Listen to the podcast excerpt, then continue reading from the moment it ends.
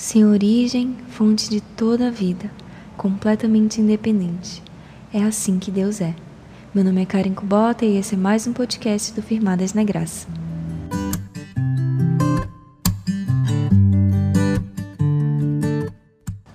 E aí, gente, como vocês estão? O que estão achando dos nossos podcasts? Para quem está vindo pela primeira vez, estamos fazendo uma série do livro Incomparável, da autora Jen Wilkin. E nesse episódio nós vamos falar do capítulo 3, onde a autora nos lembra que o nosso Deus é autoexistente e infinitamente criativo. Nós estamos constantemente criando alguma coisa, mas sempre rearranjando o que já existe porque a nossa criatividade é limitada pela simples verdade de que somos humanos. Mas Deus cria simplesmente pelo poder da Sua palavra. Como em Gênesis 1, que fala da criação do mundo, que diz: No princípio Deus criou os céus e a terra. Disse Deus. Diferente de toda a criação, ele próprio não tem origem. Antes de criar tudo o que conhecemos e até o que não conhecemos, ele era, existindo em plenitude.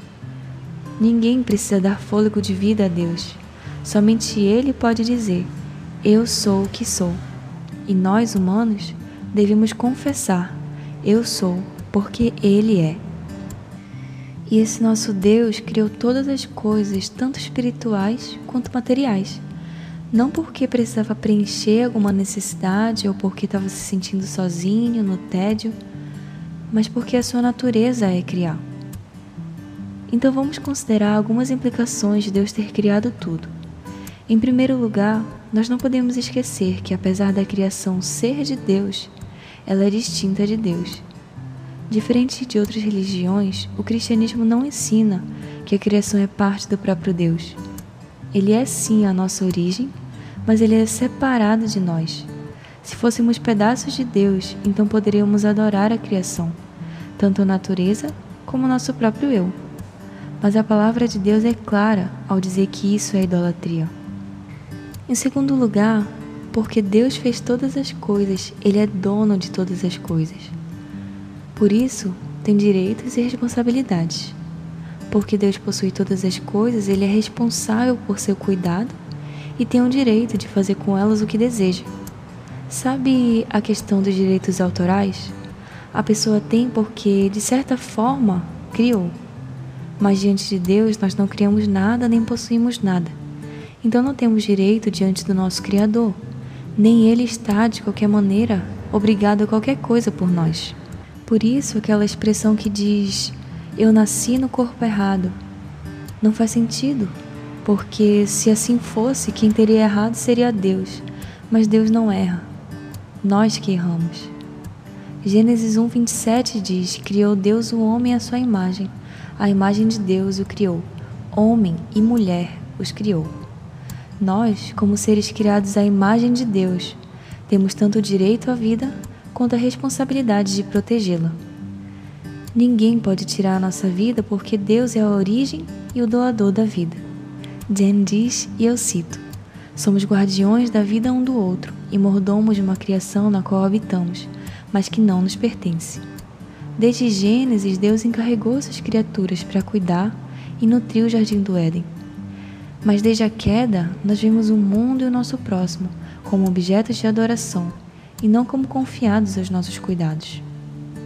Romanos 1:25 diz: Trocaram a verdade de Deus pela mentira e adoraram e serviram a coisas e seres criados em lugar do Criador. Adorar a criação ao invés do Criador não nos leva a proteger a vida nem a cuidar da criação, mas nos leva a desvalorizar a vida e a consumir a criação. Considerando o aborto, o tráfico humano, a violência doméstica, o abuso de crianças, são evidências claras que mostram a nossa desordenada adoração às pessoas. Ao invés de tratar o próximo como seres que carregam a imagem de Deus, nós tratamos como consumíveis e descartáveis, tendo valor somente quando satisfazem os nossos desejos. Da mesma forma, fazemos com os recursos naturais. Assim, revelamos que o verdadeiro objeto da adoração somos nós mesmas, declarando de forma equivocada o eu sou. Além de adorar a criação no lugar daquele que não tem origem, também achamos que somos como ele nessa habilidade de criar as coisas do nada, o que certamente não temos. Por exemplo, esses podcasts, eu pego algo que a Jen escreveu e que ela mesma com certeza pegou outras referências. Eu pego também a palavra de Deus que já existe e que foi criada e colocada pelo próprio Deus. Também pego algumas experiências que eu tive que não foram criadas por mim. Assim eu faço podcast. Eu não simplesmente falo, haja podcast do capítulo 3. Se assim fosse, seria fácil, mas a minha criatividade é totalmente limitada e poder nenhum eu tenho. E seria loucura atribuir esse papel de criador para mim ou para qualquer outro ser criado. Jen coloca alguns pontos sobre os quais fazemos isso. Em primeiro lugar, na família. Os nossos pais, entre aspas, nos dão vida gastam dinheiro para criar um lar e um futuro para nós, e nós, por outro lado, devemos obediência e adoração. Em segundo lugar, no nosso trabalho. Nós construímos a carreira do zero, gastamos energia, talento. Para quem não sabe, eu curso farmácia, estou no terceiro ano agora e sou aluna de iniciação científica de um laboratório de farmacologia. E lá nós produzimos muitas coisas do zero, entre aspas, e tem coisas que ficam na nossa patente, ou seja, como nossa propriedade e direito. Os artigos que publicamos sempre têm que ter o primeiro autor.